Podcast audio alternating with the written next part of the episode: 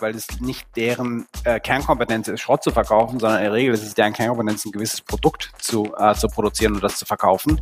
Und äh, den, den Schrott zu vermarkten ist halt ein, ähm, ist halt, ist einfach ein spezieller Markt, der auch sehr volatil ist, weil natürlich sich die Preise bewegen mit den Rohstoffmärkten und nicht immer der gleiche Käufer äh, der beste Käufer ist.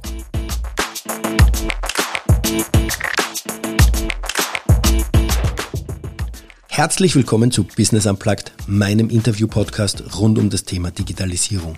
Mein Name ist Johannes Pohl, ich bin Gründer der Piopex und ich spreche mit GründerInnen, UnternehmerInnen, Führungskräften und anderen Heldinnen des Businessalltags über ihre Unternehmen, Visionen, Ideen und Herausforderungen. Kurzum, spannende Themen, spannende Menschen, von denen man lernen kann und inspirieren. Hallo und herzlich willkommen. Heute geht es um das Thema Kreislaufwirtschaft und um genau zu sein, um den Recyclingmarkt von Metallen. Hierfür habe ich mit Jan Pannenbecker vom Grazer Startup Metaloop gesprochen, das laut Financial Times zu den am schnellsten wachsenden Startups gehört und das dieses Jahr die in Europa in dem Markt bisher größte Finanzierungsrunde überhaupt geschlossen hat. Jan erzählt, wie sie mit ihrer Plattform die Verkäufer, Käufer und alle anderen, die an dem Prozess beteiligt sind, orchestrieren, welches enorme Potenzial der Markt bietet und was der Einstieg des prominenten Investors First Mark Capital für sie bedeutet. Jetzt einfach gemütlich zurücklehnen und die Folge genießen. Lieber Jan, herzlich willkommen. Ich freue mich, dich heute im Podcast begrüßen zu dürfen. Hallihallo. Hallo Johannes, herzlichen Dank für die Einladung. Freut mich hier zu sein. Sehr gerne. Jan, du, ich habe in meinen Folgen schon ein paar Mal äh, ÖsterreicherInnen zu Gast gehabt, die in Deutschland gegründet haben, aber noch nie umgekehrt. Daher freue ich mich heute mal das Pendant begrüßen zu dürfen äh, mit dir. Äh, es ist quasi die Premiere. Du bist Deutscher, hast aber in der schönen Studentenstadt Graz studiert und dort gemeinsam auch mit Alexander Schlick Schrott 24 und Metaloop, also sind Online-Marktplätze für Metallrecycling gegründet und äh, dieses Jahr auch die größte Finanzierung äh, für Recycling-Technologien in Europa überhaupt ähm, eingesammelt oder auf die Beine gestellt mit 16 Millionen. Bevor wir da aber tiefer einsteigen diesbezüglich, was hat dich eigentlich veranlasst, in Graz zu studieren? War es Zufall, der Studiengang, das Studentenleben, was ja auch äh, hervorragend ist in Graz? Was war's? Ja, es war, es war eine Kombination, ja, äh, muss ich sagen. Zu der Zeit. Ich habe ehrlich gesagt schon vor dem Studium angefangen zu gründen und habe dann ähm, äh, sozusagen aus, aus Teil äh, Interesse für das Studium, ähm, aber auch zu sagen, okay, da kann ich nebenbei äh, noch gründen, ähm, habe ich dann habe ich dann Graz gewählt und bin am Ende des Tages immer noch hier, ja, mit Unterbrechung immer wieder, aber äh, ich, ich, bin noch in Graz. Also du kannst Graz als Studienort empfehlen und zum Leben, oder? Graz hat eine super Lebensqualität, ja, wirklich. Kann man nicht, äh, kann man sich nicht beklagen. Ist, äh, hat eine gute Größe, man kann alles mit dem Rad machen, ist trotzdem was los und äh, das Mittelmeer ist nicht weit, die Berge sind da. Das ist richtig. Und es äh, scheint häufig die Sonne. es ist schon so ein kleines mediterranes äh, Feeling dort immer wieder, wenn ich dort bin. Das finde ich immer ganz schön. Ähm, du lass uns mal jetzt gut acht Jahre zurückgehen äh, und die Gründung von Schrott24 und Metaloop ein bisschen Revue passieren. Äh, wie kam es denn zur Gründung von Schrott24 äh, und in späterer Folge dann auch äh, zu der von Metaloop? Ja, also ähm, vielleicht kurz vorweg, das ist, das ist das gleiche Unternehmen. Im Prinzip ist das eigentlich eine, eine Weiterentwicklung. Ja, also wir sind gestartet äh, mit Schrott 24 vor, was weiß ich, circa sieben Jahren jetzt. Ähm, die Branche kommt eigentlich äh, kommt von meinem Co-Gründer, dem äh, dem Alex. Ja, der war vorher schon in dem ähm, äh, im Schrotthandel tätig, hat äh, einen Familienbetrieb geleitet gehabt und äh, ja, hat mir so auch den Zugang zu dem Markt gegeben. Und wir haben angefangen als ähm, im Prinzip Webshop äh, für Privatverkäufer, äh, für, äh, um, um, Schrott zu verkaufen. Ne? Und äh, ja, so, so, haben wir angefangen und machen heute äh, eigentlich, ich meine, das gibt es auch noch, aber das macht jetzt ungefähr, weiß nicht, vielleicht äh, ich, einen kleinen einstelligen Prozentbereich äh, von, von unserem Volumen aus. Ja. Das, das meiste ist, äh, ist ja wirklich äh, mit, mit Industriekunden, ähm, äh, wo wir da zusammenarbeiten. Also Fokus B2B, also ihr wart vorher B2C und seid dann, habt ihr pivotiert auf B2B oder war das eigentlich eh schon immer angedacht? Nein, also wir gestartet sind wir in den Markt äh, mit einer ziemlich breiten These. Einfach, das ist okay, das ist ein großer Rohstoffmarkt. Äh, es ist ein Markt, der äh, noch wenig strukturiert ist, wo, wo noch viel Intransparenz und Ineffizienz ist und äh, mit einer zu sagen, okay, den digitalisieren wir mal äh, quasi am Anfang, ähm, aber sozusagen im Laufe der Zeit sozusagen wächst man weiter in den Markt rein. Es ist jetzt auch nicht so leicht von äh, sozusagen vom ersten Tag äh, große Industriekunden zu äh, bedienen, weil du äh, auch gewisse Volumina äh, zusammenbekommen musst. Ja? Also im Prinzip haben wir im Laufe der Zeit uns äh, immer größeres Volumen aufgebaut und durch dieses Volumen auch den Zugang äh, tiefer in den Markt ähm, gesichert. Also das heißt sowohl zu, zu Käufern, also Schmelzbetrieben, äh, Stahlwerken und so weiter, ähm, und auch dann zu Verkäufern, die, die größere Volumen verkaufen. Ja? Ähm, sowohl Schrotthändler, äh, die uns das Material verkaufen, aber auch äh, ähm, ja, Industriebetriebe, die einfach größere Mengen produzieren und die dadurch natürlich auch äh, äh, sozusagen, wo das Material umworbener ist und äh, die Preise auch entsprechend ähm, kompetitiv sein müssen. Du hast jetzt schon ein paar so, so äh, Wortfetzen gebracht äh, mit Recycler, mit äh, Schrotthändler, mit äh, Unternehmen, die äh, Metalle einschmelzen und so weiter. Was macht's denn ihr genau? Lasst mal kurz, kurz mal umreißen, was euer Produktportfolio ist, damit die ZuhörerInnen das auch dann verstehen oder einordnen können, bevor wir dann vielleicht auch auf diesen kompletten ja. Rohstoffmarkt mal gehen, damit die auch wissen, worüber wir eigentlich auch reden, in welchem Bereich wir da unterwegs sind oder ihr mit Metaloop. Ja, also am leichtesten ist es zu verstehen, wenn man sich, äh, wenn man sich die Value Proposition anschaut. Ja, also wir gehen im Prinzip zu produzierenden Industrieunternehmen hin, die äh, die mit Metallen arbeiten und die quasi Schrotte am, am laufenden Band äh, erzeugen. Ja. Das heißt, äh, die sind in der Regel ist es nicht deren Kerngeschäft, Schrott zu verkaufen oder nie, äh, sondern die produzieren gewisse, äh, gewisse Produkte und Schrott entsteht quasi auf der Seite. So, und denen helfen wir im Prinzip, ihr Material besser zu vermarkten. Ja? Das heißt, wir gehen hin und sagen, okay, was habt ihr für Material, was ist das für eine Qualität, was, was für eine Menge habt ihr, was für eine Logistik habt ihr und so weiter.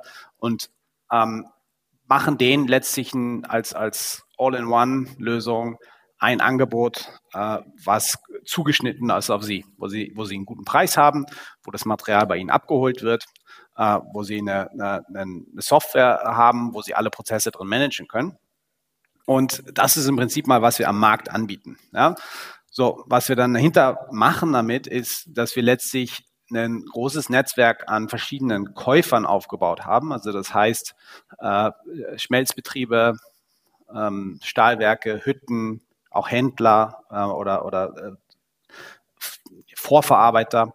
Ja, und dort im Prinzip äh, verstehen, zum einen, wo dieses Material am besten hingeht, also was ist im Prinzip die effizienteste Recyclingroute für ein bestimmtes Material in einem volatilen Markt. Ja, also das ist jetzt das ist jetzt nicht so leicht zu sagen, ja okay, das das muss dahin, das muss dahin, sondern ähm, das, das wirklich gut zu strukturieren und zu verstehen, ähm, wie das Material gematcht wird und dann aber auch so die, die, das Fulfillment zu machen. Ja, also dass das Material direkt von dem Verkäufer zum Käufer geht und letztlich haben wir das alles über eine, haben wir eine, Plattform gebaut, die es uns erlaubt, eigentlich das Gesamte zu orchestrieren. Also das heißt, wir haben nicht nur die Abnehmer, ein Netzwerk an Abnehmern aufgebaut, sondern wir haben auch ein Netzwerk an Service-Providern äh, aufgebaut, verstehen, verschiedene ähm, äh, Transportunternehmen, ja, mit verschiedenen Lkw-Typen, mit verschiedenen äh, Lizenzen in verschiedenen Märkten und so weiter.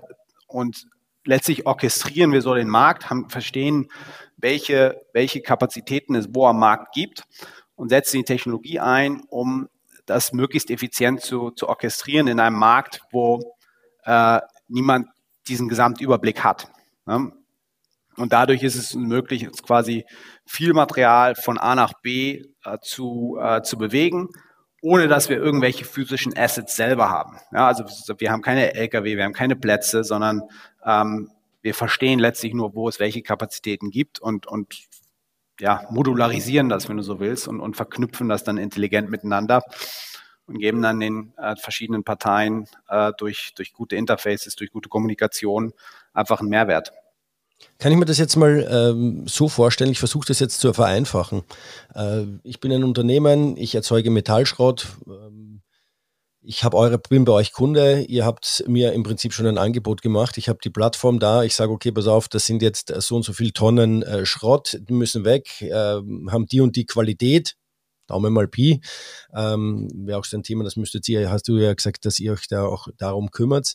Ähm, und dann sage ich, okay, ich verkaufe die einfach auf den Knopfdruck und ihr macht den Rest oder muss ich dann schon noch, noch mal als Kunde sagen, okay, ja, ich möchte das mit dem äh, Lieferanten wegschicken oder mit dem Logistikunternehmen und es soll der und der bekommen äh, und ergibt sich danach auch ein, ein Preis oder wie, wie darf man sich es im Detail vorstellen? Nee, genau. Äh, und das ist quasi ersteres. Also der Kunde sagt nur, er hat das und er kriegt von uns ein Angebot all inclusive.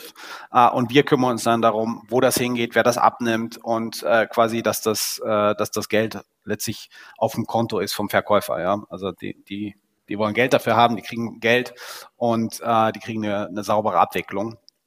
Und ansonsten kümmern wir uns darum, wie das dann genau funktioniert und ähm, sind da eben drauf spezialisiert. Dann. Sprich, ihr macht auch dieses ganze ähm, äh, Lieferantenmanagement oder das Management der Logistikunternehmen und so weiter und so fort, dass die Qualität stimmt, äh, etc. pp. Das sind genau. auch so Themen. Das sind letztlich unsere Dienstleister, ja. Also wir, wir bezahlen die und wir sorgen dafür, dass, äh, dass die in der Qualität sind, dass die pünktlich sind, äh, dass die Papiere alle passen. Und also da, da ist schon einiges dran an, äh, an operativer Arbeit. Aber ähm, letztlich ja, haben wir, haben wir da natürlich auch einen, äh, schaffen wir einen Mehrwert dadurch, dass wir halt Volumen aufbauen, dadurch, dass wir gute Partner identifizieren und mit denen langfristige Partnerschaften eingehen. Mhm. Also der USP, wenn ich das jetzt auch so raushöre, ist einerseits, dass es natürlich den Prozess vereinfacht. Die Unternehmen müssen sich nicht mehr selber drum kümmern. Wer holt das ab, wohin äh, bringe ich es und so weiter und so fort. Ich sage nur, ich hab's. Knopfdruck macht. und am Ende weiß ich, wie viel Geld ich kriege für die Tonnen. Und das kommt dann aufs Konto nach einer gewissen Zeit. Ähm, und dass ihr im Prinzip äh, da auch einfach diese Kapazitäten verteilen könnt oder diesen Überblick schafft, den die anderen nicht haben an dem Markt, wenn ich das jetzt richtig verstanden habe. Ja, genau. Und äh, ich meine, am Ende des Tages für den, für den Verkäufer ist relevant, dass er, dass er gutes Geld bekommt. Ja, häufig ist es halt so, dass sie sagen, okay, ich habe halt, wir haben halt selber nicht den Überblick über den Markt, weil es nicht deren äh, Kernkompetenz ist, Schrott zu verkaufen, sondern in der Regel ist es deren Kernkompetenz, ein gewisses Produkt zu, äh, zu produzieren und das zu verkaufen. Und äh, den, den Schrott zu vermarkten ist halt ein, ähm, ist halt ist einfach ein spezieller Markt, der auch sehr volatil ist, weil natürlich sich die Preise bewegen mit dem Rohstoffmärkten und nicht immer der gleiche Käufer äh, der beste Käufer ist. Ähm, und das ist äh, zum einen, wo wir Wert schaffen. Das widerspiegelt sich dann für den Verkäufer darin, dass er einen guten Preis für das Material kriegt und dass er weiß, dass er, äh, dass er auch äh, laufend einen guten Preis hat und nicht nur einmal, sondern ähm, dass sich sozusagen im Laufe der Geschäftsbeziehung, ähm, auch wenn man einen längerfristigen Vertrag hat, äh, die, die immer einen guten Preis hat am Markt. Ja, das ist die eine Seite, also der, der Preis ist immer relevant für die Verkäufer, aber ähm, das andere ist auch die Software, wodurch der Kunde einfach einen besseren Überblick hat über das, was passiert. Ja, hat äh, einfach einen, äh, eine höhere Prozesstransparenz. Ja, die verschiedenen Personen, die, die involviert sind im Unternehmen, ähm, wissen, was wann wo passiert, äh, kriegen das richtige Geld äh, für die richtige Qualität, äh, für die richtige Menge. Das sind alles Sachen, die ähm, die sich für uns vielleicht als, als Konsumenten im X ganz selbstverständlich und normal an, anhören. Aber das ist halt in dieser Welt äh, nicht unbedingt ähm, immer mit einer, mit, einer, mit einer sehr guten Servicequalität verbunden. Lass uns doch nochmal auf diesen Rohstoffmarkt kommen. Du hast das schon gerade gesagt, der, ist Markt, der Markt ist riesig. Äh, die, den Überblick zu behalten ist relativ schwierig und es ist natürlich nicht die Kernkompetenz der Unternehmen, die Abfall produzieren, sich auch noch über diesen Abfallmarkt, äh, über diesen Abfallmarkt äh, Bescheid zu wissen, sage ich jetzt mal so. Wie groß ist denn dieser Rohstoffmarkt überhaupt? Wovon sprechen wir da?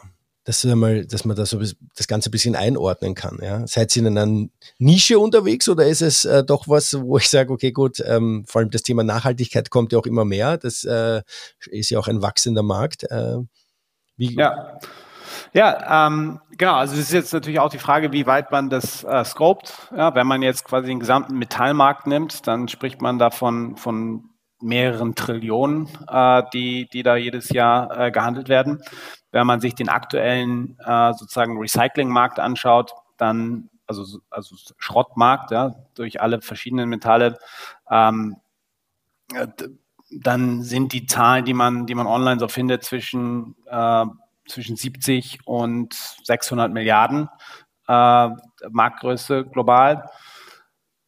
So, das ist so, wie es heute ist. Ja, und das, was man, äh, was halt sehr relevant ist in diesem Markt, ist, dass wir für die ähm, sozusagen Transformation unserer Wirtschaften global immer mehr Metalle brauchen. Ja, also wir sind ja allgemein auf dem Kurs zu dekarbonisieren, was häufig heißt zu elektrifizieren. Ja? Also wir gehen jetzt von, von einer, von einer äh, fossilen Mobilität auf die Elektromobilität. Wir gehen von der fossilen Energieproduktion äh, auf die erneuerbare Energieproduktion. All das braucht mehr Metalle. Ähm, Kupfer, Aluminium, Stahl.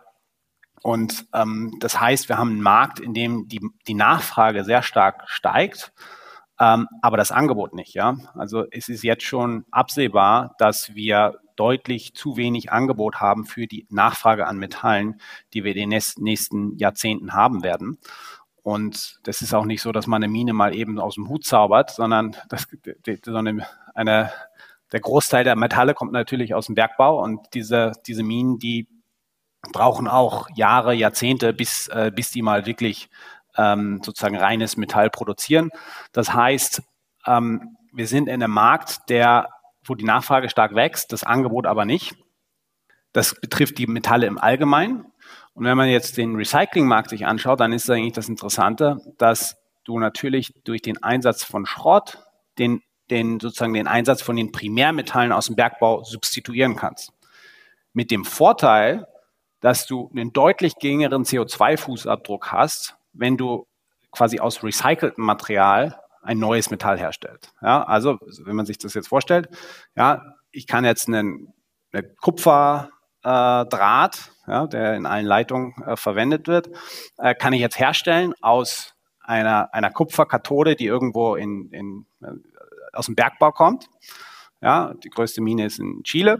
Äh, oder ich kann diesen gleichen äh, Kupferdraht auch herstellen aus altem Kupfer, was schon mal verwendet wurde. Ja.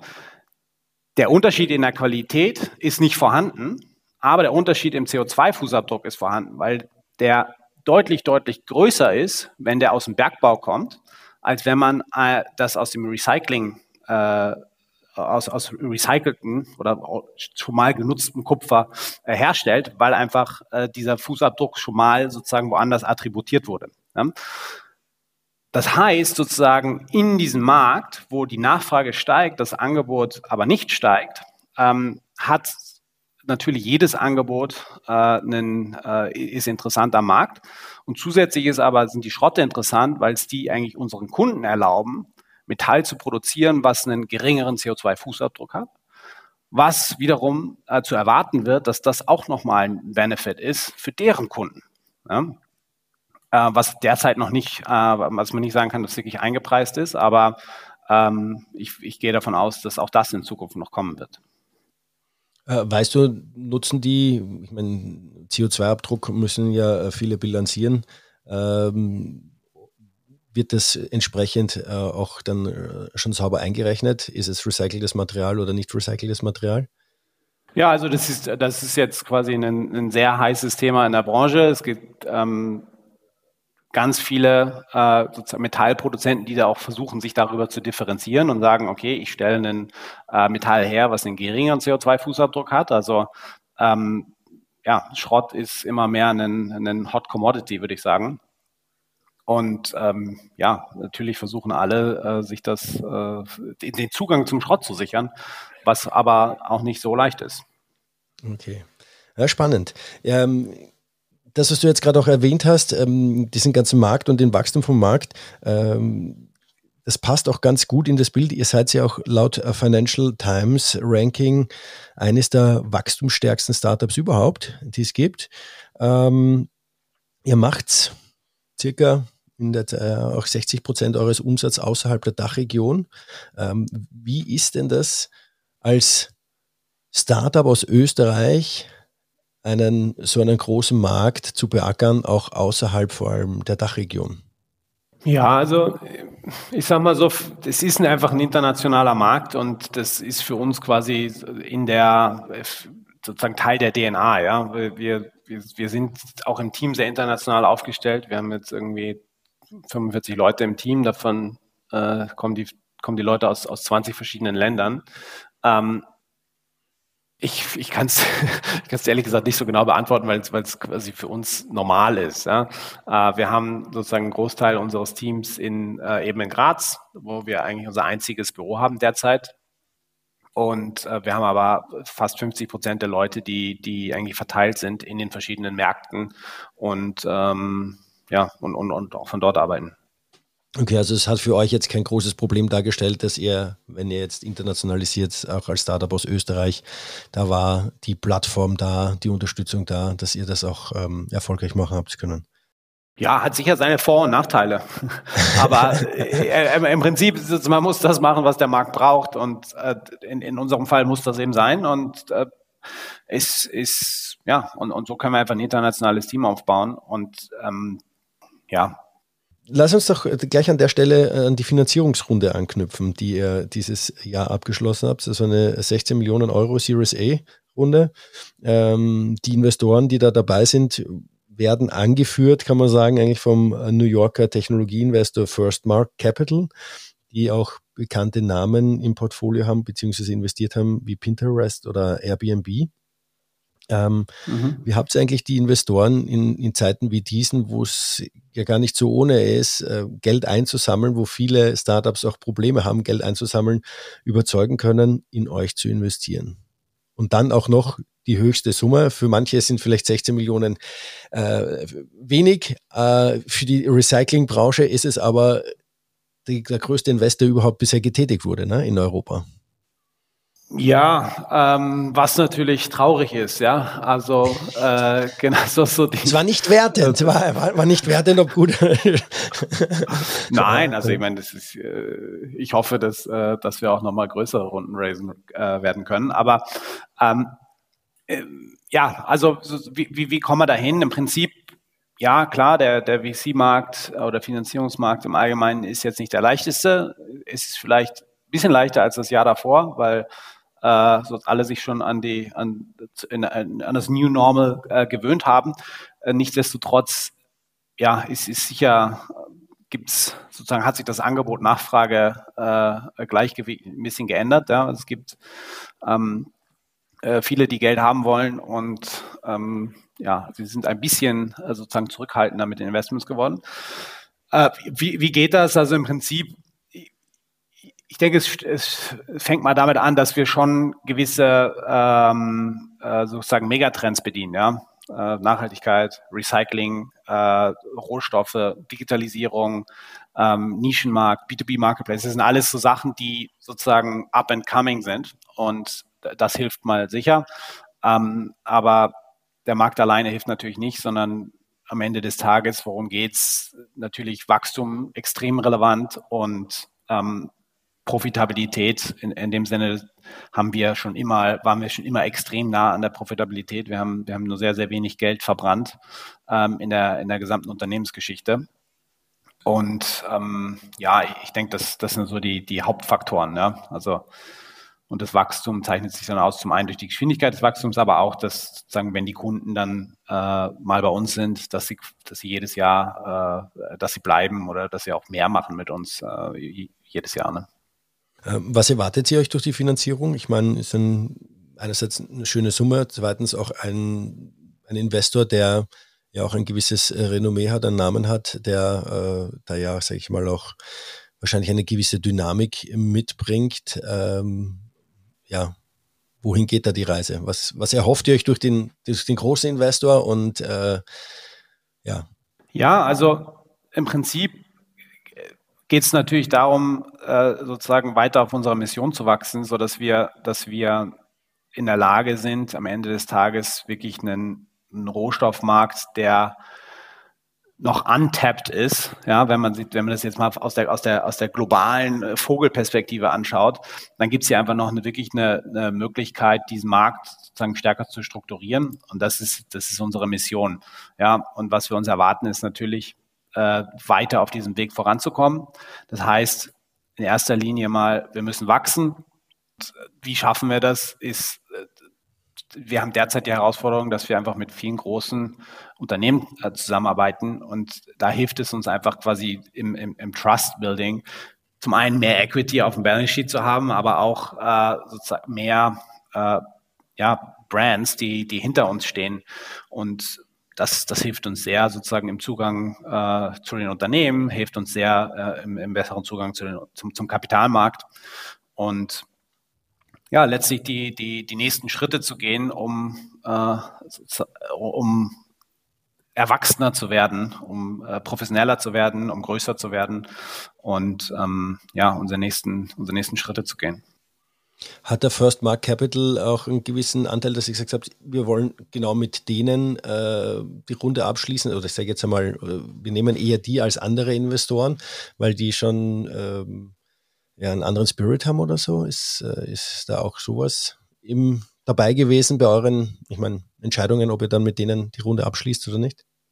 Ja, also ich sag mal so, was schon interessant ist jetzt äh, bei Firstmark oder auch bei anderen ähm, äh, Top-Tier-VCs, ist so die Perspektive und die Erfahrung. Ja. Also es ist halt schon ganz gut, wenn man jemanden, ähm, oder jetzt aus unserem, in unserem Case ist es gut, äh, jemanden zu haben, der schon mehrere äh, iconic Companies von very early stage äh, zu, weiß nicht, 10 Milliarden plus Bewertungen gesehen hat.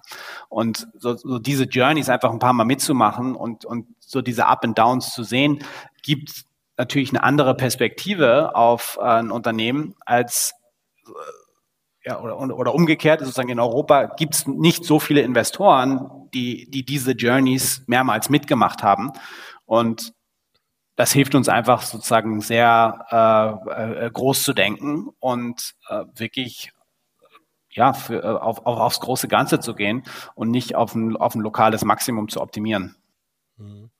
Und äh, wenn dich jetzt einer fragen würde, ähm, die jetzt keine Erfahrung hat mit solchen Investoren, äh, was kriegt man von solchen Investoren noch an Unterstützung außer das Equity, sage ich jetzt einmal? Gibt es da noch, äh, wie, wie komm, kommt die Erfahrung zu euch?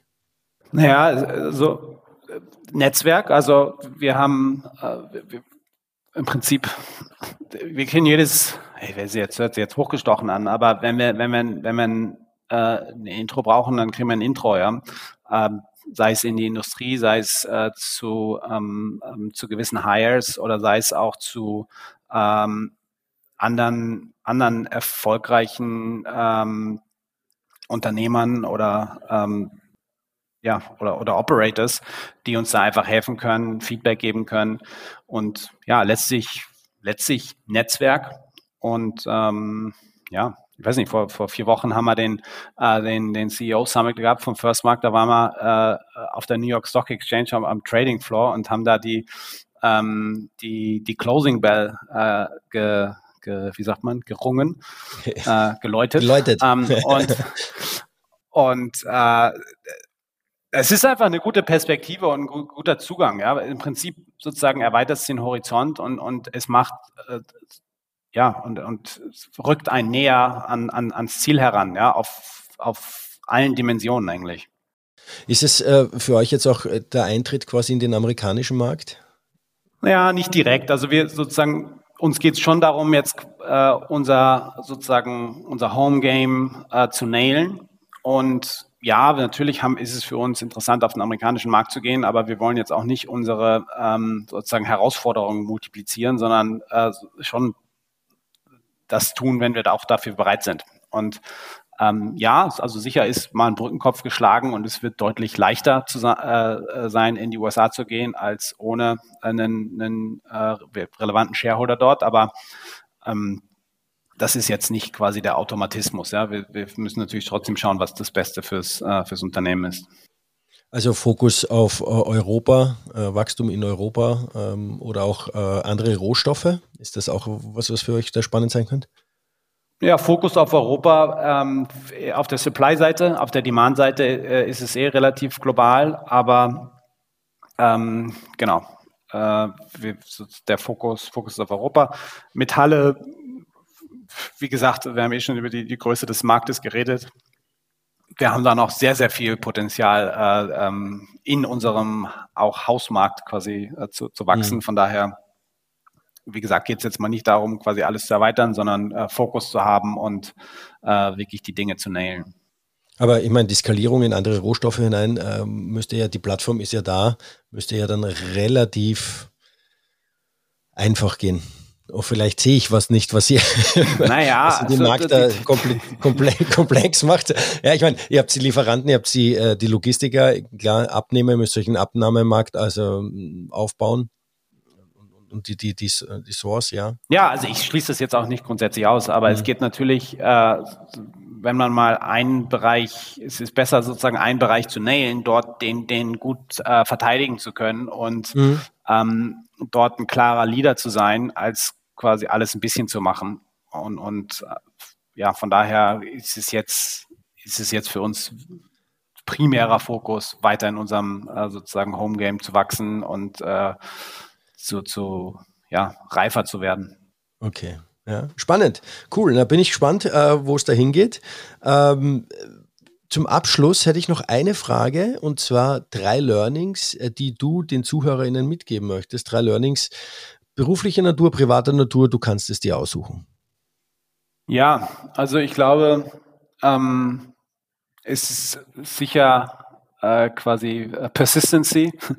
Also die, das hört sich schon so, so abgedroschen an, aber ähm, es geht wirklich viel hoch und runter und äh, es ist auch, man kann auch nicht immer alles beeinflussen, aber am Ende des Tages ist es auch so, dass, äh, dass wenn man nicht aufgibt, man ankommt. Ja? Das heißt, so dieses, dieses Dranbleiben, auch wenn es hart ist, äh, ist äh, wirklich jetzt, was ich, was ich schon mehrmals erlebt habe, wo, wo so dieses, dieses Durchhalten und ah, es ist gerade echt nicht angenehm und äh, weitermachen, durchstehen und, und vielleicht die Perspektive wechseln. Aber am Ende des Tages, äh, ja, ich meine, wie gesagt, wir machen es jetzt schon sieben Jahre und äh, wir haben jetzt erst unsere Series A, wenn du so willst. Ja, also mhm. so dieses ähm, ja, es ist halt nicht, es ist B2B, ist, ist, ist langatmig und ähm, ja, also die, die, die Persistency finde ich schon sehr relevant. Das gilt äh, beruflich wie privat. Äh, und Learnings, kritischer Pfad finde ich, äh, finde ich sehr relevant. Also so, so dieses, es gibt so viele Opportunities, auch wie du jetzt sagst, ja, also so die äh, gehen wir in andere Sachen rein und äh, andere Metalle, man kriegt, man kriegt die ganze Zeit irgendwelche, irgendwelche Angebote, überall poppen Opportunities auf ähm, äh, Calls, die, die man nehmen kann. Und am Ende des Tages ist so, so dieses bei sich bleiben und zu verstehen, okay, was, was ist eigentlich der kritische Pfad? Auf was müssen wir uns äh, fokussieren? Was ist wirklich, was bewegt die, die, die, äh, die Nadel am Ende des Tages? Und ähm, ja, da letztlich echt fokussiert zu bleiben und, und diesen, diesen Pfad zu folgen und nicht äh, nur sozusagen nach den Opportunities zu springen oder auch nach dem äh, zu springen, was halt gerade einfacher ist. Ne? Ich meine, das, das gilt quasi auf der, auf der größeren Granularität und dieser, okay, was machen wir auf, auf dieses Jahr, aber das, das ist das Gleiche eigentlich jeden Tag, so dieses, ähm, okay, so stehe ich heute auf und, und was packe ich eigentlich heute als erstes an? Ist es wirklich das sozusagen, äh, was das Einfachste ist und wo ich irgendwie im schnellsten mal ein To-Do abhaken kann? Oder äh, mache ich jetzt dieses kritische Gespräch oder, oder mache ich jetzt äh, so diese, äh, diese Aufgabe, die mir eigentlich nicht so liegt, aber die jetzt eigentlich echt wichtig wäre? Ähm, so dass ähm, ja, das, das wird nicht alt und das ist am Ende des Tages jeden Tag wahr. Und äh, auch wenn es vielleicht nicht leicht ist, aber am Ende des Tages ist ja das zumindest Gute ist immer auch, wenn was, wenn was nicht leicht ist, dann, äh, dann hat man es geschafft und äh, ähm, ja. Äh, ja. Und ich würde sagen, also drittes Learning ist, ist alles, alles kann man äh, sozusagen alles zu systematisieren und zu strukturisieren. Ja? Also so dieses, sei es irgendwie den Product Market Fit zu finden, das, äh, oder sei es darum, äh, die äh, das nächste, das Fundraising zu machen oder Sales-Prozess. Im Prinzip ist es geht, im Prinzip hat alles einen, äh, folgt einer bestimmten Logik und so diese Logik zu nailen und nicht zufällig zu sagen, okay, jetzt mache ich mal das, sondern so dieses, okay, was sind eigentlich, was sind hier die Phasen, was sind die, äh, was sind eigentlich die, die kritischen Fragen, die kommen werden, ähm, sich das selber zu fragen und, und dann entsprechend sozusagen einen Prozess zu designen, das hört sich jetzt so overengineert an, ja, aber das kann mhm. ja, das kann ja auch ein ganz kleines sozusagen Framework sein oder ein mentales Model oder nur eine quasi eine Notiz oder eine To-Do-List oder whatever, aber ähm, so dieses ähm, nicht nur irgendwie so blind reinspringen, sondern ähm, zu sagen, okay, was ist hier die Struktur, wie können wir das, äh, wie können wir das auch skalierbar machen, wie können wir ähm, ja, diese Dinge systematisieren. Okay, spannend. Finde ich cool, finde ich schöne Learnings, ähm, so äh, in der Art und so Weise. Top of mind halt. ja, ne, aber so in der Art und Weise ähm, es, es, sind sie ähnlich, sind sie gekommen, aber noch nicht so, ähm, jetzt auch, äh, sag ich mal, diese Persistency war schon da, aber auch zu sagen, ja, hey, äh, ein bisschen strukturieren und, und, und dranbleiben und äh, auch den Fokus nicht zu verlieren, ja, und nicht einfach opportunistisch zu handeln, ja, sondern zu sagen, okay, gut, das ist unseres, das ist das, was wir machen und das ist das, was wir nicht machen und das muss uns klar sein. Ja. Okay. Ja, also das heißt ja jetzt auch nicht, dass das bei mir jeden Tag so ist, ne? aber am Ende des Tages äh, ist das, es kommen auch sehr, sehr interessante Opportunities daher. Ne? Das ist dann die, das ist halt dann trotzdem immer ein Abwägen, aber, aber ich glaube sozusagen so als, als Überschrift oder so als äh, Guiding Principle hilft es schon. Mir zumindest. Ja, ja, sehr cool. Ja, Jan, herzlichen Dank. Danke für deine Einblicke. Danke für deine Einblicke in äh, Metaloop, in den Schrottmarkt, äh, wie groß der ist, ähm, was da auch gerade die heißen Themen, wenn es jetzt um CO2-Footprint äh, ähm, geht und so weiter, ähm, was da die, so die heißen Themen sind. Und ähm, ich bin gespannt, wo es bei euch weitergeht, in welche Richtung, äh, welche wann ihr den Home, äh, euer Home Turf, das äh, mal komplett äh, beackert habt und dann den Schritt wagt, zum Beispiel nach Amerika. Ähm, und ich sage nochmal herzlichen Dank fürs Gespräch. War ganz spannend für mich, neue Einblicke gewonnen und wünsche dir jetzt noch einen schönen Tag und alles Gute und bis bald. Herzlichen Dank für die, äh, für die Einladung, Johannes, und für die, äh, für die interessanten Fragen. Dir auch einen wunderbaren Tag noch.